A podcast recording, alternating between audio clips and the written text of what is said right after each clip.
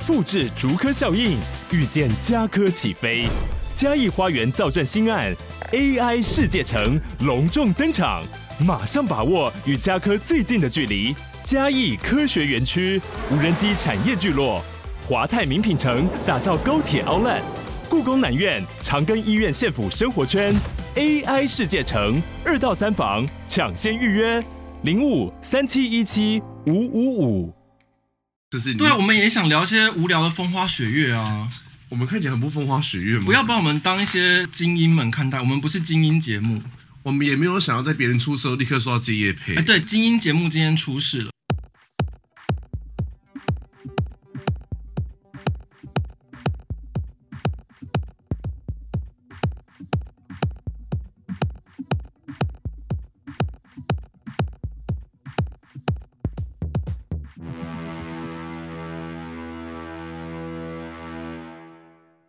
讲一下这个脉络吗？应该不用，我觉得大家好像都有上车吧。我觉得应该有比较慢的人没有上车哎。好，Me Too 运动从政治界烧到演艺圈嘛。先暂停一下，你的帽子，我跟你说那个说是蓝色，蓝色吗？好好好，好，对对对，我就我去之前要戴。你你几号去？我二十二号。好，那我先插一个别的题，你二十二号要去？对，不就过几天吗？没有啦，我是七月二十二号。好好好好好，对啊，好好好，就是我六月底要出国。所以我们会休息一集，那一集特别节目我们会录一个电档，就是目前可能就是 Q&A 节目，因为我们很久没有做 Q&A 了。然后因为这这段时间有一些新的听众陆陆续续开始出现，有一些 Q&A 想要问我们的题目，我们可以收集题目做成一集。但是如果我们在 IG 下面的 Q&A 已经回答过了，或者是我们之前两集特别节目已经回答过了，我们就会跳过。然后，但是你记得我们回答过什么？我大概记得啦，你你记忆力，例如说问你的专业或问我的背景这种，就是已经是。这有人需要问吗？可是有一些新的听众，最近有一些新的听众，太新了吧？因为我最近看我们 IG 好像每个礼拜都多几百个人追踪，其实蛮多，我们已经快要三千了哦。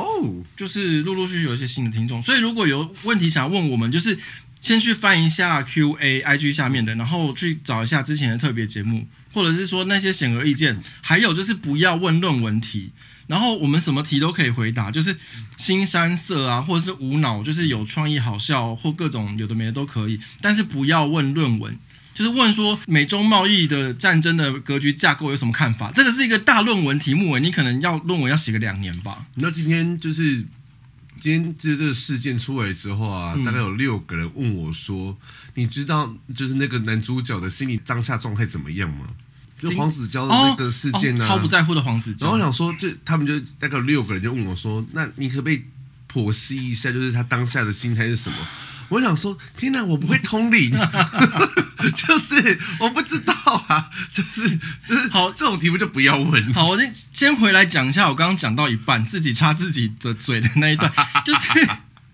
因为今天爆出，我们录音时间下午的时候，今天爆出了黄子佼被 Me Too 事件，然后黄子佼他自己就开了一个直播嘛，就是把一些乱七八糟、乐乐等的名单，就是拖了一大堆人下水。然后这就算我们没有要讨论这个，重点是我们常常在节目里面讲的那个所谓的隔壁节目，就是一男一女主持人那个隔壁节目呢，就有点。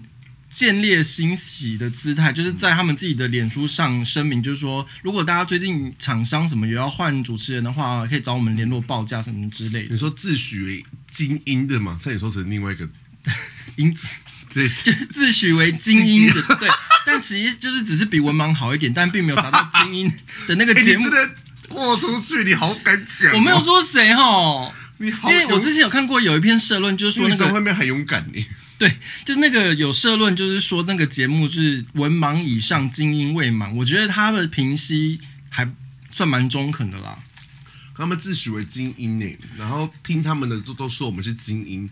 你知道我现在在交友软体上面呢、啊，只要就说就是他兴趣是 Podcast 的，然后说自己是那精英节目的粉丝教徒，之后就直接按封锁。我也是，对，不管他是谁，我都按封锁。对，我觉得这个品味差到极点。对，就。可是，因为他们有个问题是，你知道他们去年不是有一个德国的那个海德堡是的那个性骚、嗯、性侵，那个算是性侵，全是性侵案嘛？是，就是跑出来骂政府啊，说什么这恶心啊，然后就用一些阴谋论的方式去推断这件事情嘛。对，然后最后也是不了了之啊。他们就一直在那边无限上纲，然后就是疯狂的就说什么邀请他那个。当下那个德国的什么谁，嗯嗯说去录他们节目，想说凭什么人家要去录你节目？你是什么东西啊？嗯，你懂为什么？就像我们今天，我们这边我们邀讲一天，我们邀请蒋万安上我们节目，邀请几万次，他都不来啊，嗯，对不对？我们算什么咖啊？对，然后他们一直每天讲讲讲讲，一直讲，然后一直骂，然后就是我就不懂他们的居心叵测。当时这件事情，他们在评论的时候，就是说，因为民进党政府都在选举，所以他们不处理这件事情，然后甚至是有点影射民进党在压这个案子。嗯，可是问题是这件事情在德国发生的，就是民进党在德国有党部吗？有有党部可以处理吗？嗯、就是你要怎么样去把这件事情上线上纲到政府的层级的阴谋论？嗯，然后他们当时用这种规格标准去检讨这件事情，然后时至今日呢，他们现在变了一个立场，就是开始吃人血馒头，就踩着这件事情性侵或者是 Me Too 事件有所谓受害人出来指称，然后造成有谁下马之后，这件事情呢，叫其他厂商去跟他们报价，不过他们他们删文啊找不到了啦，对啊，删文就可以装没事，现在不就这样子吗？啊，反正台湾人记忆力很差哦。就这样哦，集体失智的社会。哎、欸，我没想到我们第一段就骂了这么多哎、欸。好了，那我们就直接接第一段我要讲的，就是联准会，美国联准会六月十四号的时候开始暂停了这一次的升息。然后鲍尔就是联准会主席呢，在六月二十一跟六月二十二呢，即将赴众议院跟参议院发表半年度的货币政策报告，是联准会暂停升息后的首次的。最重要的报告啊，然后因为美国虽然五月的时候呢，它的通膨率就是年算是年增率啦，有稍微的下降，但四月份呢，核心个人消费支出的物价指数年增率仍然还有四点七。那因为联准会的目标是定在二，所以它还是还有两倍多的高度。那因为联准会呢在放出一些鸽派讯号，因为之前就是说这一次可能会暂停升息，嗯、那之后呢就觉得。通膨其实还压得不够低，因为还有四点多，所以后来联准会有很多高层就在这个货币会议政策前后呢，就开始出来释放一些鹰派言论，所以大家是不用想说哦，我可能刚进场买那一些金融商品，然后联准会会直接降息砍半打对折，这这是不可能发生的，因为现在还有四点多，那他们目标在二的话，他们一定得继续升下去的啦，这是。毋庸置疑，因为联准会它这次有宣布暂停升息，那利率虽然还处在高位，但是我之前有讲过，就是如果一个市场上现金过多，然后消费市场还是过热的话，那个通膨是绝对压不下来。那因为美国呢，消费者是完全没有在管，就是升不升息什么之类的。美国商务部呢就公布了五月的零售销售额，比前一个月。意外的成长了百分之零点三，然后买车啊、买家具啊、电子产品啊，通通是报复性的复苏。所以这样的状况下，你说 CPI 跟 PPI 怎么可能降低？就不可能降低。所以，我。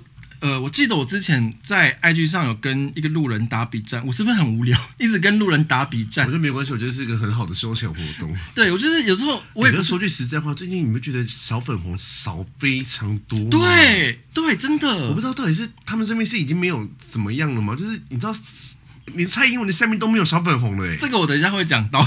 因为真的，我跟你讲，因为我之前在 IG 上跟人家打比战啊，因为我就有讲说，所谓的物价太高这件事情，你不管是鸡蛋啊还是什么什么，因为其实台湾或者是说我们周边附近的大部分的亚洲国家，其实都还是自由经济市场，是，就你没有办法一政府公定说你一碗白饭就是多少钱，你一只鸡腿就是多少钱，然后你房子就是该卖多少钱，这没有政府干预行情的状况之下，诶，是。是吗？可是问题是，柯文哲的小蓝白，嗯，都说就是要打房，你们就是要新一区一瓶要十万呢、啊，就是怎那我卖的时候一瓶要两百万、啊，就是怎么可能？他们不都这样子吗？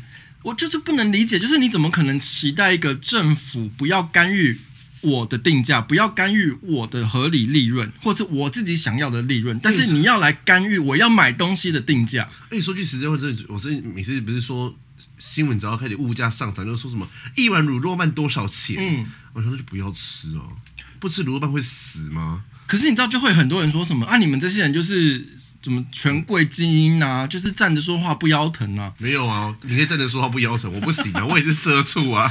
不是，就是真的是你大家都在集中消费某一些东西，它就只好涨价啊。我就不懂，只是这么简单的事情，你我妈都懂了、欸。我讲鼎泰丰好了，就是鼎泰丰不是很常有涨价的新闻吗？不是胡不是胡须张吗？胡须张也很常有涨价的新闻啊。对啊，可是为什么他们敢涨啊？就是大家都要吃啊。不是因为就是还这怎么讲？就是有人要吃啊。我问你，是有的赚呢、啊。我问你，你多久没有经过过鼎泰丰的门口是可以直接 walking 坐到位置的？你公司附近那个不行、欸。我公司附近那个不行，我公司附近那个。一辈子都是人，对啊，所以就不可能，就是根本不可能啊！你大家都在消费个东西，我如果是业者，我只好涨价啊。其实就是像我嫂嫂在经营美发业的嘛，嗯，他也是说，就是她有时候真的很累，她就讲她就是要升高她的价钱以价质量，嗯，就是至少如果最后赚的差不多的话，我干嘛那么辛苦？嗯，然后我技术摆在那边嘛，对。他、啊、会 follow 我的，或就是会 follow 啊。对啊，如果你因为我长得太高的话，那就你就另谋高就。可是他就是一定是评估过自己可以做到这件事情，嗯、所以他就涨。那不就这样子吗？就是说，经自由经济市场，所有东西的价格都是由群体消费决定的。是啊，没有政府出手干预啊！你又要政府不要干预，你又要政府不能把手插进任何地方，就大家都。哎，那可以插进哪里？不可以，就是不可以，请勿插进任何地方，插入禁止。对，禁。然后你又期待政府要控制某些东西的物价，这是到底哪里合理？我不懂啊，真的不懂哎。我真心的不能理解。我再继续接着这个，因为六月十五号呢，欧洲央行也宣布再度升息一码，然后利率也推升到二二年、二十二年的新高。然后欧洲央行加拉德呢也表示，通膨虽然出现降温，但是还是太高。这个跟美国的状况是一样的啊，就是你高到一个程度，一直它虽然是降温，可是它通膨并没有掉，嗯，所以它只能继续升息。那你怎么可能期待就是要怎么？打这件事情，大家停止过热的消费，跟政府再加上升息的政策，你只能这样啊！你怎么可能期待政府把手插进去什么地方呢？经济真的很不好吗？我再跟你讲一个比较简单的数学题，就是我之前前几天 IG 我有写到，因为那个联合国吧，嗯，一个调查报告，二零二三年人口成长率也差不多百分之二，可是你百分之二，你要想哦，如果百分之二的复利之下，你还期待房价或者是任何的一般民生消费要下跌，怎么可能？可是百分之二是放在哪里啊？因为高开发的，就是经济开发国家的，应该没有到二吧？没有，然后不是都负了吗？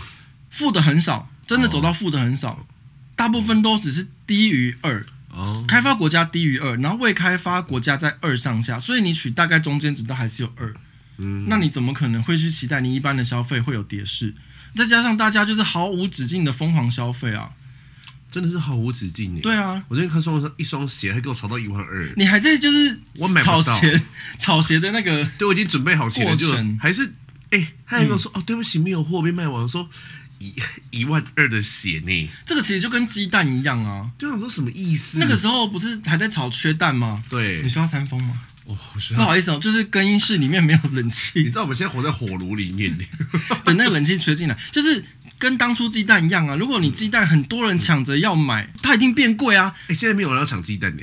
啊，这等下那个鸡蛋现在跌价了，鸡蛋蛋农蛋商是不是又要出来骂？就是政府不控制，他不是骂过了吗？到底要怎样？哎，这种就是我去我上班跟下班的过程都经过一个菜市场，嗯、然后我就拿外面就有个杂货店，嗯、就在我这外面，然后就然后。那时候蛋荒的时候都没有人哦，嗯、就这是大家要排队买蛋的程度。他、嗯、说啊，怎么没有蛋？嗯、啊，蔡英文下台。嗯，我只听过欧巴桑这样嘛。嗯，然后现在每次经过就三排三三笼，你知道吗？嗯，的蛋这样。嗯，然后我觉得那些蛋好孤单哦，想要买他们回家。对，这个就跟上次你知道那个缺蛋的时候，我记得那一阵子的新闻是中国不买台湾的石斑鱼，然后石斑鱼价格暴跌嘛。嗯、对。啊，我为什么你不吃石斑鱼？你要坚持买很贵的蛋，然后不吃便宜的石斑鱼？他们说石斑鱼不能每天吃，但你要每天吃。我我为什么？Why？我不知道，你就问国民党。我不懂哎，这什么标准？他们都支持侯友宜的人怎么办？就是他们白海豚会转弯，你的脑袋不会转弯。他们都支持柯文哲的，想怎么办呢？啊，我真的受不了。好，那美国的国务卿布林肯六月十八号抵达北京，然后展开访中行程。那最新的消息是。布林肯已经跟习近平见到面了，对，already 见到面。对，但因为外界普遍预期呢，因为目前美中还是在经济战争的状况下呢，目前两大经济体的关系难以有所突破。那目前此行可能促成美国拜登总统跟中国国家主席习近平今年下半年举行访谈会晤的可能性。但因为其实美中战略的格局已经基本不变了，所以不太可能美中两国的领导元首见面的时候就可以扭转这个局势，就不太可能一百八十度大转弯。对，就是大家也只能看到这个新闻，然后就就就这样，就是哦，他们见面的好没了，就对啊，就看一下他们见面之后要玩什么把戏，就只能这样，就是没有把戏可以玩啊。中国也玩不出新把戏。对啊，中国青年失业率突破百分之二十，这个数字是中国国家统计局公布资料，在二零二三年的四月份呢，十六到二十四岁的城镇调查失业率高达百分之二十点四，创下了二零一八一月以来的新高纪录，然后也打破了可查询公开资料的统计结果。那这个问题就是，相当于每五个年轻人就有一个人处于失业状态。那因为考虑到中国现在带动他们经整体经济的那个火车头，其实就是基础建设，然后还有就是盖楼盖房嘛，不动产的房地产的一些状况。可是因为他们不动产跟房地产现在是不景气的状况，就我们之前讲过那个盖不了吗？贷烂尾楼啊，烂尾楼，然后盖不了，那加上那个贷款断供，就是你要出工，就那些出工找不到工作，欸，去哎出工可以就是拍 OnlyFans 就好了。我觉得有道理。我我我其实不懂，因为就是说中国的青年失业率这么高，那就通通去拍 OnlyFans 啊？你还怕找不到？不是，你要想哦，他是失业率有五个人有一趴，等于说一个人没有，所以是二十趴哦。可是你要想，那是那是失业率哦。嗯。可是如果是以找到理想工作的比率，能有多少？嗯。对啊，你一个月。给你一个多少钱？五百块人民币，你也是有工作啊，那就不算在失业率里面啊。可是那个钱可以可以干嘛？我记得我看过一篇报道，就这阵子，就是说他们这个失业率的算法，就是你假如说一个礼拜有上一天班，嗯，那个也算有在工作，有在工作，那也算是就业状况，那也算营业中。对对，所以你要怎么说这失业率？其实它有更多的黑数，因为这是官方公布的数据是百分之二十，那黑数黑数一定更大。对啊，嗯，所以你要想一些，有些就是那种，真的是打零工，那我们有零工可以打，然后怎么办？嗯、你知道我要干嘛？我跟你讲，我前几天就推特上面有一个网红，反正因为最近 Me Too 事件嘛，然后有一个跟我讲那件事吗？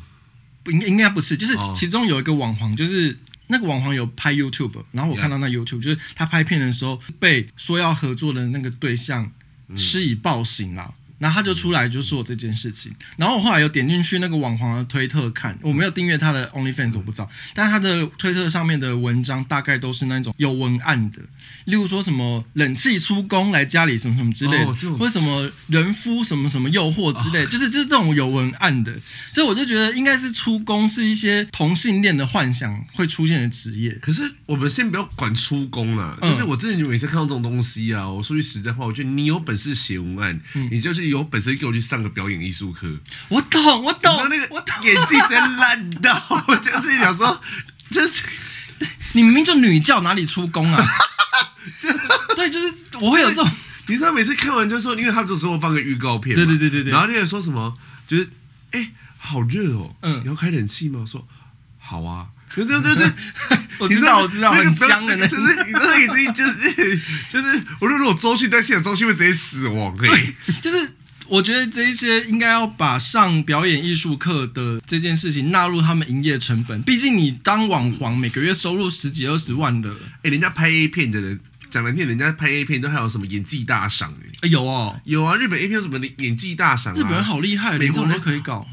欧洲不是有一个很有名的那个吗？贝拉米吗？嗯嗯嗯，他们也都是有演技大赏奖啊。嘿对啊，那台湾这些网红们要不要去也办一个演技大赏奖啊？我觉得要哎、欸。对啊，就是。嗯你都有本事写文案的，你没有本事上表演艺术课。来、欸，我消毒一下，因为我们虽然很就是拿这件事情拿来谈论，可是我们并没有要戏虐网黄的意思。我们没有，就我们是很尊重、嗯、尊敬这个行业。对，只是说我们是在替其他观众谋一些福利。因为我自己也想做啦，可是我就有一些身体焦虑，我就要可能到某一个程度，我才要做这件事情。哎、欸，拜托，如果靠打炮做爱就可以赚钱的话，我为什么每个礼拜辛辛苦苦在那边做 round down，我们这边录音，我回家还要剪片，还热的半死。热了半死，然后还要就是一些厂商的业配，说到业配，大家就要记得有时候水饺吗？对，买我们连接下面的万万两水饺。然后我个人有签那个磨光锭的那个代言，然后那个磨光锭的成分是含有神经酰胺跟白藜芦醇，就是帮助你身体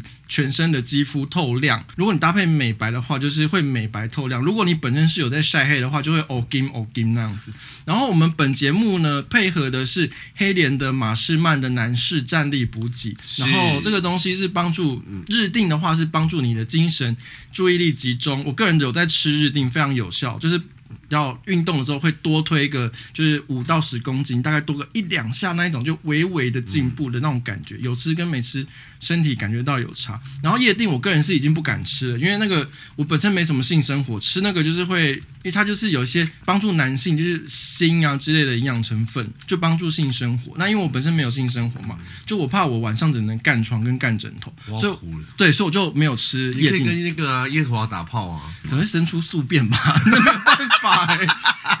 然后，然后我上一次也有那个，我上一次有提到，因为我 IG 备注，但我忘记讲，就是我还有签一个韩国的 Alons 的全身的蔗糖身体磨砂霜，那东西非常好用，就是去角质。哎，我用节目的时间来做我个人的业配，应该可以吧？可以，你就做。好好好，那东西非常好用，我已经用掉两条了，因为厂商先给我一条，然后他问我喜不喜欢，我说还不错，这个愿意接。后来他又寄了第二条给我，本人是真心喜爱，大家可以用，它是糖霜的磨砂膏，因为一般的磨砂膏不是都那种杏仁果核什么之类的，就是因为那个磨砂膏是糖霜的，所以磨砂的时候它会自己化掉，不会像那个果核一样，就是你不知道你要搓到什么程度，搓到天花地了还搓不掉。对对对对对，因为它是糖霜的，所以搓到喉里摆脱老三还搓还不知道搓完了。哎、欸，民调今天最后会讲很精彩，那个所以那个是糖霜的，就是你摩擦到那个糖霜已经完全化掉，你就差不多可以冲洗了。所以这三个东西我都放在节目的下方链接，大家可以购买，就是也不一定要抖内，就是购买就会帮助到我们节目继续正常营运下去。对，这就这个社会，对，这救救我们的经济，但救不了中国。我继续讲，就是中国的那个就业状况，因为那个重灾区啊，除了我刚刚说，因为中国的经济火车头是。不动产跟基础建设嘛，可是呢，这次的最重的重灾区是中国职缺上的一些明星产业，就是主要一些网络业跟社交媒体的业。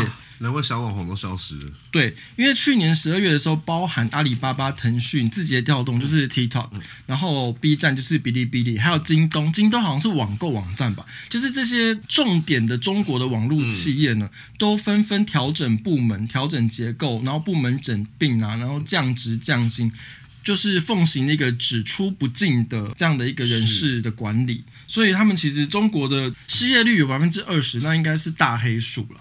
因为你包括这种降职或者是降薪，并不含在失业率百分之二十这件事情里面。哎、欸，如果原本领五万啊，一个这样子的三万叫我去死哎、欸！可是你还是有在工作啊。对啊，可以叫我去死啊！我做同样的工作量好了，嗯、甚至还更多，因为别同事可能被裁员嘛。嗯，那我可能要做更多的工作哎、欸。对啊，那我真的叫我去死哎、欸！那公司，然后你就说你撑不下去，公司就叫你自己签自愿离职啊。对啊，你也不算失业，因为是你自己离职啊。对，自愿离职，嗯、你自己做不了自己家的事啊。嗯、那是来干嘛呢？就去卖苹果。对，所以你说中国他们自己公布他们的失业数据是百分之二十，那你自己想想看，你保守一点啦，多五十趴好了，那就百分之三十。我讲的都很保守，因为甚至是这一份调查是没有调查所谓的乡村，它是城镇的。嗯。那你再保守都有百分之三十，百分之三十是十个人里面有三个人失业，这是什么状况啊？可是习习爷爷，嗯，不是鼓励年轻人下乡吗？对，所以这个政策是非常的好，嗯、我觉得都很棒。我觉得我们要习，我们要赞美习爷爷。金融时报也报道啊，因为它有一件事情，就是总部位于北京的微软亚洲研究院呢，已经预计将所有的顶尖的 AI 研究专家从北京调往加拿大温哥华，现在已经正在办理签证中了。连微软的 AI 部门，他们都要跑了吗？对，这已经是官方的说法了。可是因为这件事情有个比较可以讨论的点，就是中国他们除了经济的因素跟他所谓的失业率、就业率的因素之外呢，还有一个点就是美中贸易结构之下的台海安全风险。嗯，就有报道就是说微软可能是有意识到这件事情的严重性，所以他找了温哥华那个地方落脚，他并没有在美中台。三个地方落点，他选择加拿大温哥华，所以这件事情是可以研究、可以去细究它的原因的。微软本人都觉得可能会打仗，可是台湾现在还在吵黄子佼，对，今天是黄子佼，然后稍晚就是 NONO。你说 yes yes 吗？呃，可是 NONO 反正 NONO 经纪人出来驳斥说没有这回事。对啊，就是不知道啊，因为反正现在就大家开始从黄黄子佼，人家要看，所以我们就是说 yes yes 好，好好好，就是 yes yes 之，好怪哦。好，然后之后呢，稍晚唐老师唐启阳也出来发声明，因为黄子佼骂唐老师啊，他说：“难道唐老师就都没有秘密吗？就是意思就是每个人每个人都有秘密，连滨崎步都有秘密，并且有张专辑叫 Secret。”哦，对，都有秘密，怎么可能没有秘密？所以黄子佼讲这话就是废话。可是重点是，如果一个人的秘密没有伤害别人，那又怎么样？那不就是隐私范围啊？对啊，嗯，我就说刚刚前面有六个人问我说，你可不可以叫我剖析一下黄子佼当下的就是心理状态是什么，嗯、什么之类的？我想说，我不是说我不知道他心理状态是什么，可我就说他是个很没品的人呢、啊。对。你要道歉就好好道歉，你不要那边，他的行为就像是说，哎、欸，他也闯红灯，什么你只抓我，真的很像你懂我意思吗？演艺界徐巧芯。哎，他违停，你为什么一直抓我？对啊，就是这样子啊，这一种方式受不了、嗯。前一阵子有发生一件蛮离谱的事情，中国前阵子在抖音上有疯传一段影片，就是有中国籍的人士呢搭船到澎湖，在没有签证的状况下，竟然被海巡放他们到岸上自由行。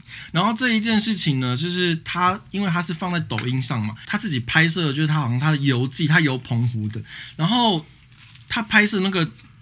海巡人员就跟那个中国人说呢：“我点名的时候，你们要到啊，你们自己要小心一点，不要被抓到啊，什么什么之类的。意思就是海巡让他们没有签证的状况下到澎湖上面自由行啊。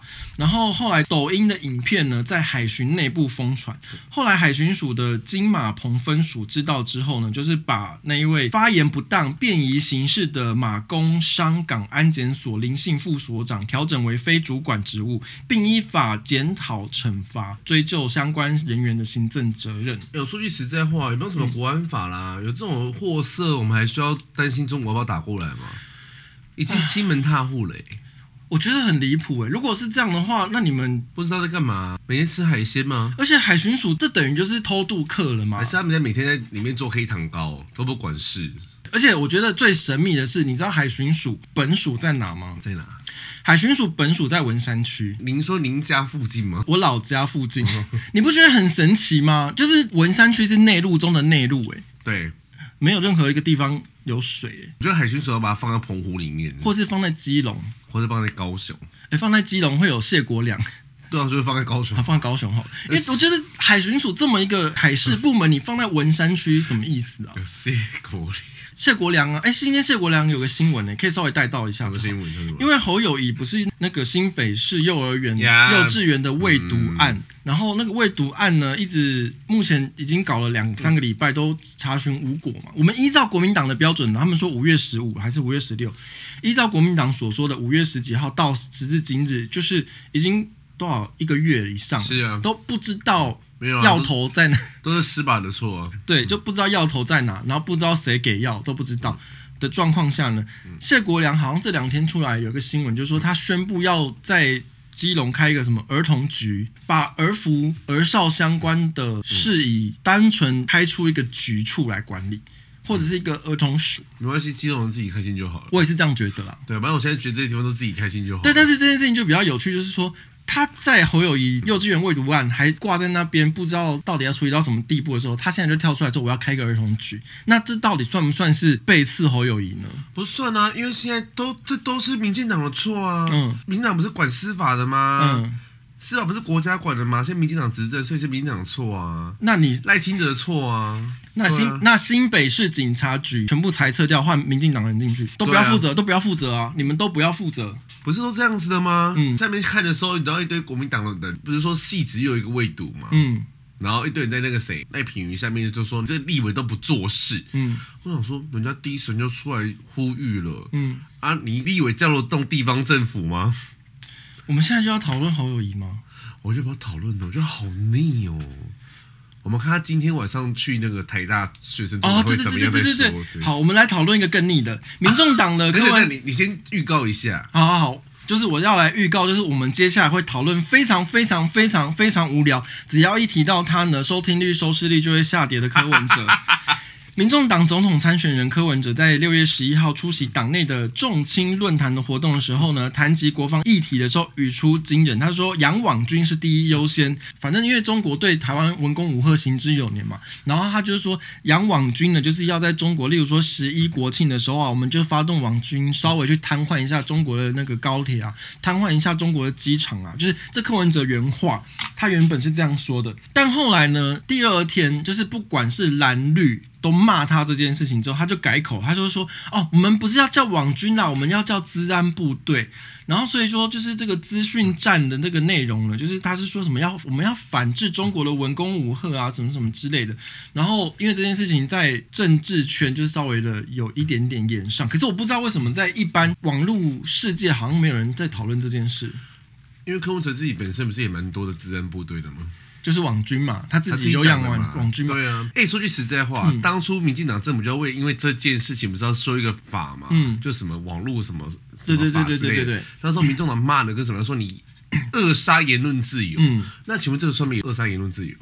这个不是单纯的只有言论自由的问题，这个算是挑衅中国、欸。哎，如果说柯文哲他认为两岸要一家亲，两岸要沟通，两岸一家亲总比一家仇好。那你为什么要去宣达这个挑衅中国的事情？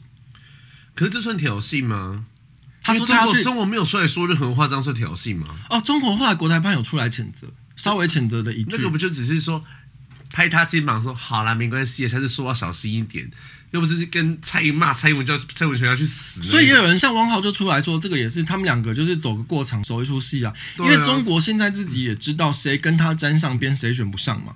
那之前不是也有消息出来说，葛莱伊哦，葛莱伊就是说柯文哲可能是北京艺术的人选。嗯，然后后来葛莱依跟柯文哲不是那边比战来比战去嘛，所以中国在知道他自己也是票房毒药的状况下，也有可能找柯文哲演出。他有知道吗？我觉得是有啦，因为你不觉得现在中国很安静哎、欸？因为我觉得只是因为他已经没有力气讲话了。哦，对，已经这样子，他们还要现在还要招待一下布林肯呢、啊。对啊，我觉得他们应该没有空吧。而且你不觉得中国就是共机绕台这件事情已经好像是你哪一天没有共机绕台，你在。发一则新闻跟我们说，就哦这样，对，就是，就是我觉得这已经太奇怪，就是感觉就这一切一切全世界只那样办事，台湾人觉得是日常。对，而且就到时候中国 如果说明年投票的时候啊，他连续两天攻击不绕台，我觉得那些人会吓疯哎、欸。对啊，那些人吓疯啊，然后柯文哲他柯文哲躺着选。对啊，哦，好难听哦。先跟听众道歉，真的太难听。柯文哲这两个礼拜新闻比较多，因为侯友谊他就是扶不起的阿斗，就是一样 一样文盲一样笨嘛。然后柯文哲就出来讲了一些有的没的话。你们觉得侯友谊的面相有改变吗？他之前是意气风发的文盲，哦，对对对对对对，他现在变得就是那种就是。变得更为猥琐，然后不知道怎么办，很像那种小朋友做错事，可是又说我没有做错，都是你们的错那种。我懂，我懂。然后就那种面相变成这个样子，有，有，然后越来越土豆，他现在很像发芽的土豆。我先来讲一下侯友谊，因为呢，侯友谊现在他正式的在民调里面已经是连续两三个礼拜都垫底了啦。今天最新的民调是 TVBS 公布，民众党柯文哲支持度百分之三十三，目前夺冠了哦。然后第二名是民进党参选人赖清德。百分之三十，然后再来是国民党参选人侯友谊百分之二十三，那所以已经连续三个礼拜侯友谊垫底，那首次由柯文哲超车第一名这样子的状况。那柯文哲呢，现在就是你知道他现在就觉得他自己很了不起，差不多要当选的那种态势嘛，然后就出来分官封爵嘛，就他有钦点那个黄国昌要来做法务部长。大家你们如果听到这里啊，请去你的 YouTube 打。黄国昌法务部长直播，嗯，嗯，你就看一下黄国昌那个脸，对，一定要在中午的时候看哦，这样你午餐就会吃不下，可以省一餐，对，那个省八百卡，欸，对，可以省八百卡很多，因为少跑两个小时这样。可是你要想哦，这个事情有多可怕？第一个，我就是柯文哲，我觉得他真的是。不了解宪政体制，哎，不是，我觉得柯文哲就算，连柯文哲人也是个草包，某个程度上。哦，对了，可是你黄国昌你是法律博士，哎，法学博士，哎，以福建柯文哲在确定是当选总统了，讲这种话你不会俩拱吗？行政院长任命法务部长，我请问你，柯文哲当选了吗？第一点，对啊。第二点是，请问民众党单独过半了吗？立法院那如果没有的话，这三党是不是又要共同要有一个三党都可以？哎，我再退三万步讲好了啦，我已经从一万步退到三万步了，我不知道退去哪里了。嗯、你还没选举就公开说，我如果当选的话，我会找你当保护部长。嗯，就是啊，黄国昌是不是一直没讲说谁谁谁当选之后就提名拔谁拔走谁吗？对，拉谁去当官啊？嗯、啊，你现在柯文哲当选，已经拉你去当官了、就是很像分分牛肉嘛？对啊。就是分餐啊，就是政治分赃啊。对，这黄国昌的粉丝就是啊，好棒哦，黄国昌老师当官的这样子。我接下来接着讲这件事情哦。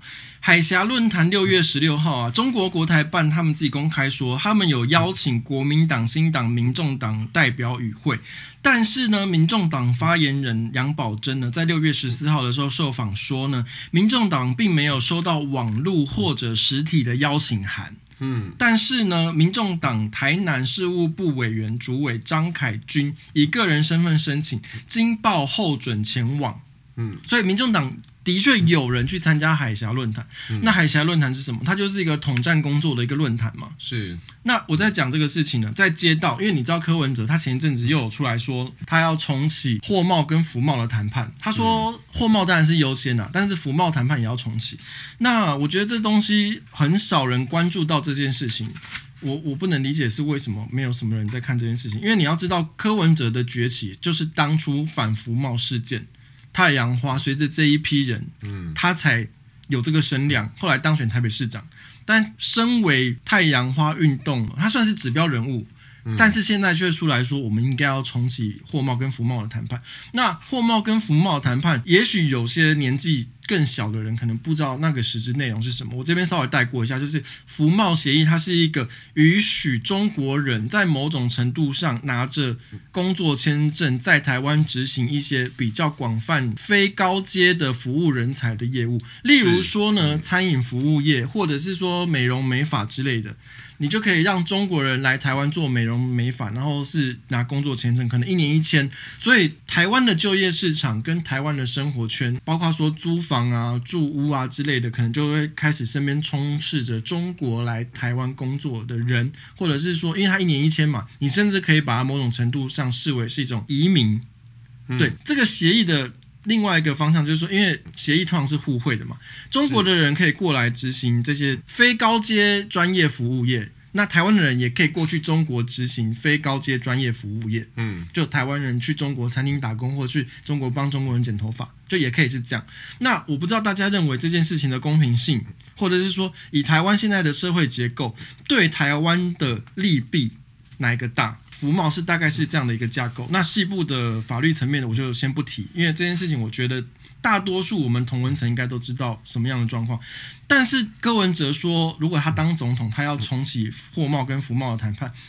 好，这是一个点，因为柯文哲身为当时太阳花运动的代表人物之一呢，他竟然重提这件事情之外，黄国昌被柯文哲指派说他要当柯文哲政府的法务部长，黄国昌为什么不就柯文哲说要重启货贸服贸这个谈判？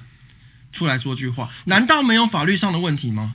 哎，我在说啦，服贸当初为什么要反服贸？嗯，中国现在二十趴失业率，哎，对，申请来台工作，讲难听一点，你现在一个小时时薪一百七好了啦，嗯、他们竟然说没关系，你给我五十块就好了，嗯，你就有能用台湾人吗？嗯，我其他都不讲了，大家有没有去过香港？现在的香港，谁敢去？大家应该都知道，香港的居住环境非常的差，嗯、就是很小。他们叫什么？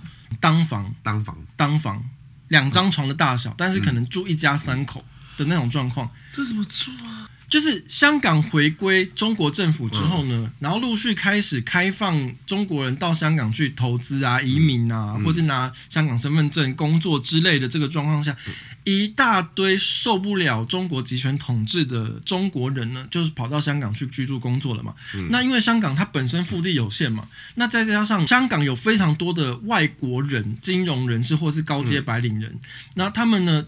生活的空间就被压缩了，于是乎，这个房价变得非常非常非常高，然后再加上因为大量的中国人进来嘛，他们的生活空间就被压缩了。那你要想一件事情哦，台湾是一个极度高度城市跟乡村的居住落差非常大的地方，嗯、一旦有中国人来台湾工作的话，往哪里挤？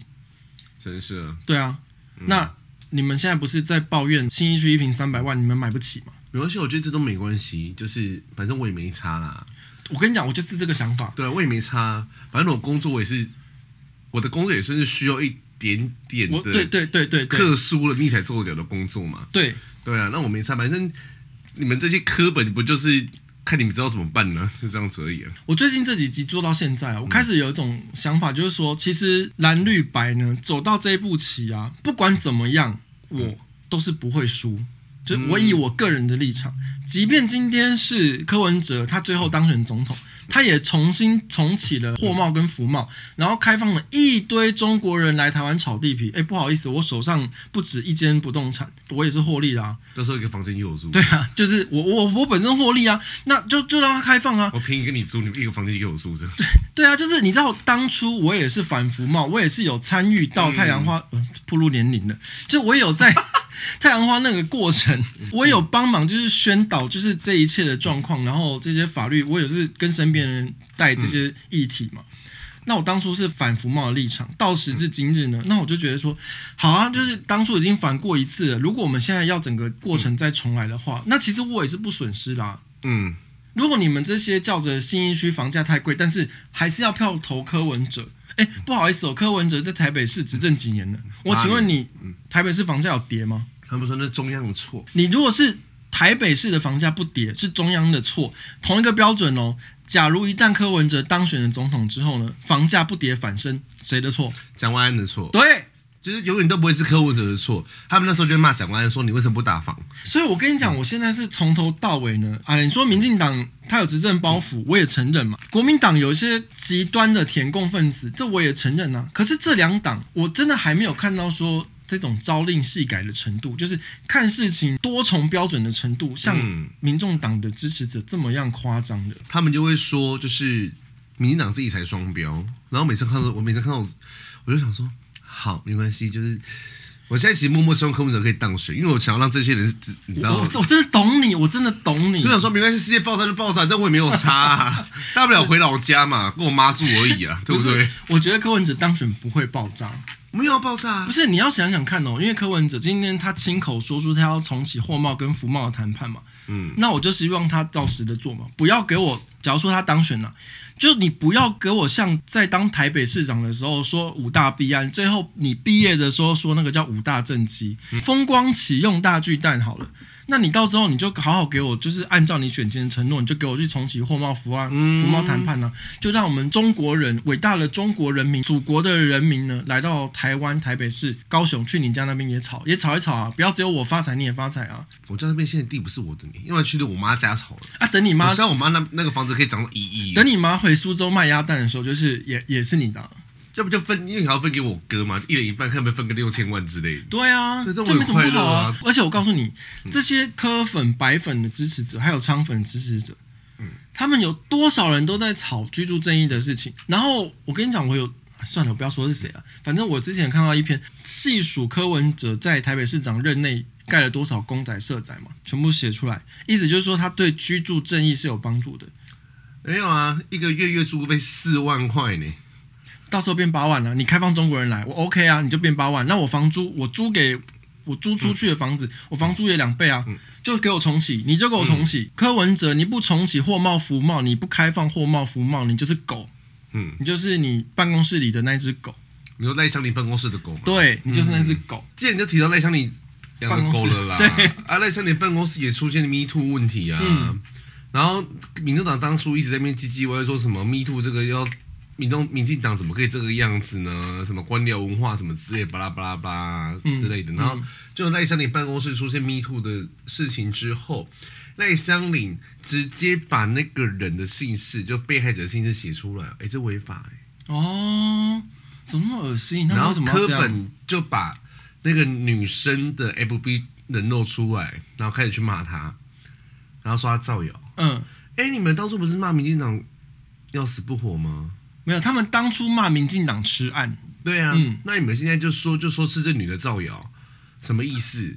所以我就说，柯本到底可不可以不要这么的双标到跟让人觉得很恶心的程度。嗯嗯，就是我真的是不能理解。然后民众党还好意思在六月七号的说性骚零容忍，不让勇敢的人孤单。然后民众党呼吁停止政治斗争，完整申诉 SOP，落实性平教育。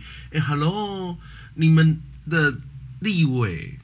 在那边做什么事情？他不是保护受害人呢？嗯，他直接把那受害人的姓氏公布哎、然后说他是现在已经离职，现在在社民党工作，是政治斗争。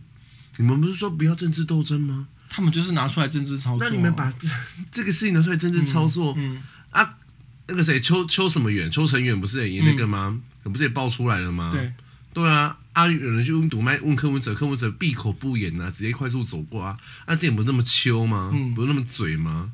所以别人都可以，那是你自己自己党发生。可是我觉得这是很吊诡的事情。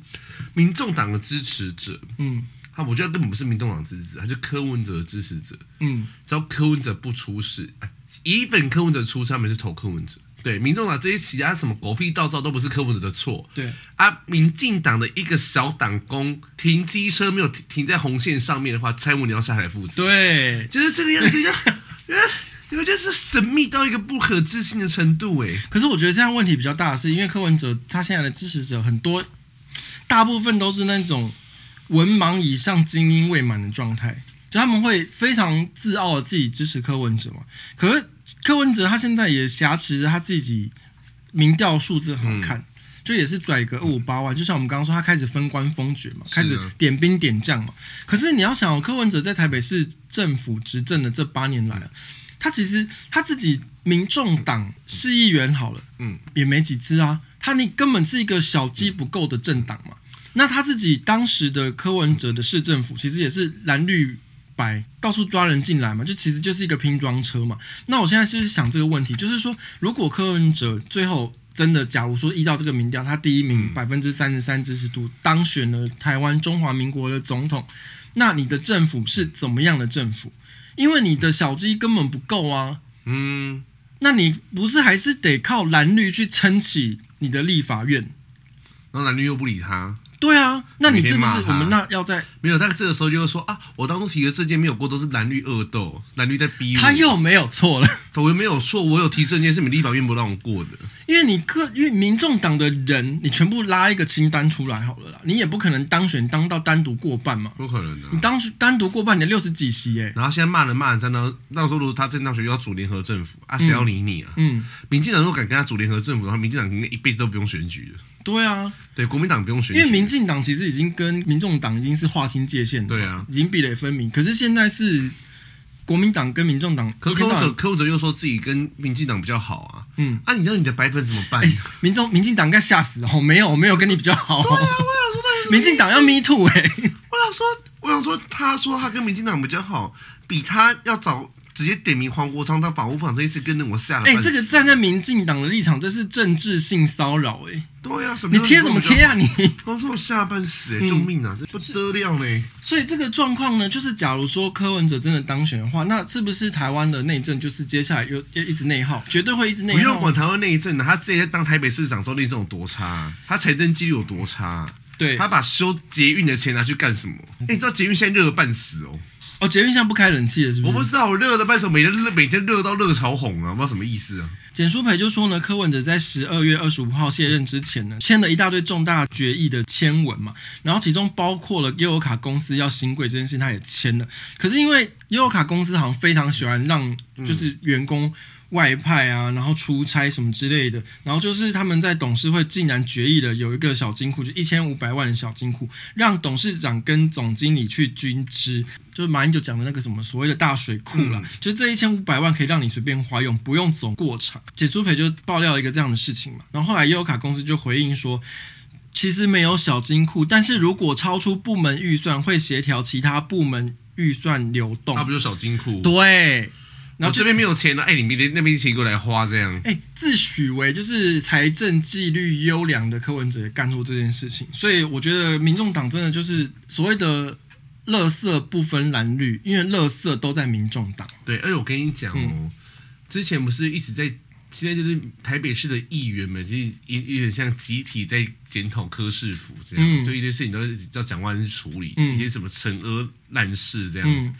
嗯我们亲爱的学姐黄静怡出来说：“不要什么事都推脱前朝。”你这句话可不可以去跟你们家高宏安讲一下？对，什么都在牵扯，什么都在牵扯棒球场，什么都棒球场，嗯、什么都是小智的错。嗯，你这句话要不要跟你们家的那个什么高宏安姐姐讲一下？嗯，黄静莹应该叫高宏安一声姐吧？上一集更新的时候，结尾就是跟他说：“大家好好投票嘛。”对啊，我直接讲两件事情。美国的田纳西州呢，嗯、就是他们其实，在三月的时候有公布了一个法律，就是说禁止变装皇后的表演，嗯、是立法禁止，然后推动应该是，就是我觉得他们有点针对性啊。嗯、据说好像是在 Prime Month，就是在六月的时候会直接让这个法律生效。嗯，六月开始呢，所有变装皇后禁止在美国 Tennessee 表演。这样拉克润会不会关门呢？田纳西州不能有拉克润。然后今天有一个新闻，就是韩国的大邱。大邱也要办同志大游行，然后后来都已经合法依法申请入权。后来大邱市长好像是用了行政命令去禁止用是，反正我不知道韩国的法律是什么，用了一纸命令公文什么之类的，让警察去把那个活动就是把把拨掉了，把那些人拨掉，让他让他们不能游行啊。你说他们走在路上，然后他就叫警察去对对对对，把他们拖推推走，推到两边。对对对对对，然后。这两件事情，因为其实美国跟韩国都是算是民主国家，就投票投出来。嗯，那这种就是你投票呢，你投出来的这种结果，就大家共同承担嘛。嗯、田纳西州其实是美国一个保守州啊，比较是偏右、很极右的啦，极度保守的一个州。嗯、那你投出来这种结果，就大家共同承担嘛。然后，因为大邱的那个大邱市长，他是一个长期对 LGBTQIA 族群有极度不友善言论。的一这样的一个政治人物呢，那他当选了，那他禁止同志大游行这件事情，其实也是大家共同承担嘛。那我们上礼拜也有讲说，大家不好好投票的话，像那个新竹县哦，那个火葬场的事情，嗯、文科吗？啊，对对对对对，嗯、那个也是大家共同承担啊。可是后来民进党说要出手去解决啊，为什么要？我不懂啊，我不懂啊，为什么民进党你要出手去解决？你什么意思啊？民进党你敢出手？你可你可不可以尊重地方自治？对，民进党你不要阻拦这件事，嗯、你阻拦你就是狗，跟柯文哲讲的办公室里的那个狗一样。对啊，你可不可以尊重地方自治啊？然后像那个谁高虹安也是啊，国小的一直盖不起来啊，你尊重地方自治嘛。嗯。嗯对啊，还有哪里呀、啊？基隆是说要单独从那个社会局下面拉出一个儿童局还是儿童署啊？就让他做啊，反正基隆人爱啊。对啊，然后你看新北市嘛，嗯嗯，大家不理啊，大家不理啊，然后现在跑跑出一个未读案呢、啊。哎、欸，我最近真的蛮常收到，就是说我对恩恩案有什么看法，就是没什么看法，就是其实这是自己投出来的、啊，而且板桥区的，哎、欸，板桥区的侯友宜的神支持侯友谊哦。对啊，而且我后来回去回想，侯友谊是以。一百多万票，嗯、就是票数最高的县市首长的票数当选新北市长的，嗯、那就是麻烦你们新北市民自己共同承担了。我也我也不赞同罢免侯友谊了，你们自己选出来自己负责。对，哎、欸，不不要罢免哦！你如果罢免罢、啊、免侯友谊，侯友谊不知道哪边又要出来选，到时候请把侯友谊好好收起来。侯友谊啊，就像当初韩国瑜讲，国民党讲的啊，嗯、如果你罢免的票数没有当初投给他的罢免票数，你们就在霸凌那些当投给他的人。嗯，如果今天一百一一百一十多人不投侯侯友宜嘛，对，如果最后只有八十人出来投他赞成罢免，然后最后通过，哎、欸，照就国民党讲的，你们在在罢免当中投他那些人呢？嗯，对，那些人只是安静沉默的力量。哎、请不要把侯友宜放出新北市哦，我不要，不要，就是看不懂啊，我真的是看不懂啊。然后说句实在话啦，我真觉得国民党有一些年轻的议员吼，讲话真的要。就是我真觉得你们讲话要站对边，嗯，政治风向我看懂，怎么样？就是他们现在就疯狂在护航哎、欸，嗯，然后就说什么科学根据什么之类，我就很想想说，你们这些议员，你们讲句难听，化学式可能都不会背了吧，嗯嗯，然后讲什么科学根据什么什么之类，然后说什么医哪个医生讲哪个医生讲，比如说你们的医生亲男亲的要死好吗？哎，讲难讲句难听，每次都说什么医生，那个医生精神科医生哎，精神科医生懂个屁。我讲句很难听，就是这个样子啊！精神科医生懂毒物，懂懂个屁啊！然后真正毒物专家的话不听，嗯，然后听精神科医生说没有他，精神科医生说 OK，说这阴性。我说，你说骗全天下都不读书哎、欸！哎，美猪阴性，他们就美猪就介绍零检出，对，小朋友身体验都六十七，说叫阴性，说没事。哎，我觉得好累哦，就我们这么讲究，就是逻辑性，真的没有办法好好静下心来做节目。我每次做 round down 都觉得好累哦。就想说，你这国民党议员到底是什么意思啊？我们这些年轻的男议员，个个长得一表人才。最后我再来讲一件事情，就是。柯文哲说他要重启货贸跟服贸嘛？如果说他真的要重启货贸跟服贸，那你们这些人就再去睡一次立法院。他们不会睡，因为柯文哲做的都是对的。哦，那所以就是，我就等房价上涨，你就等房价上涨就好了。然后那个房间就我好，OK，那就这样，我们票投柯文哲。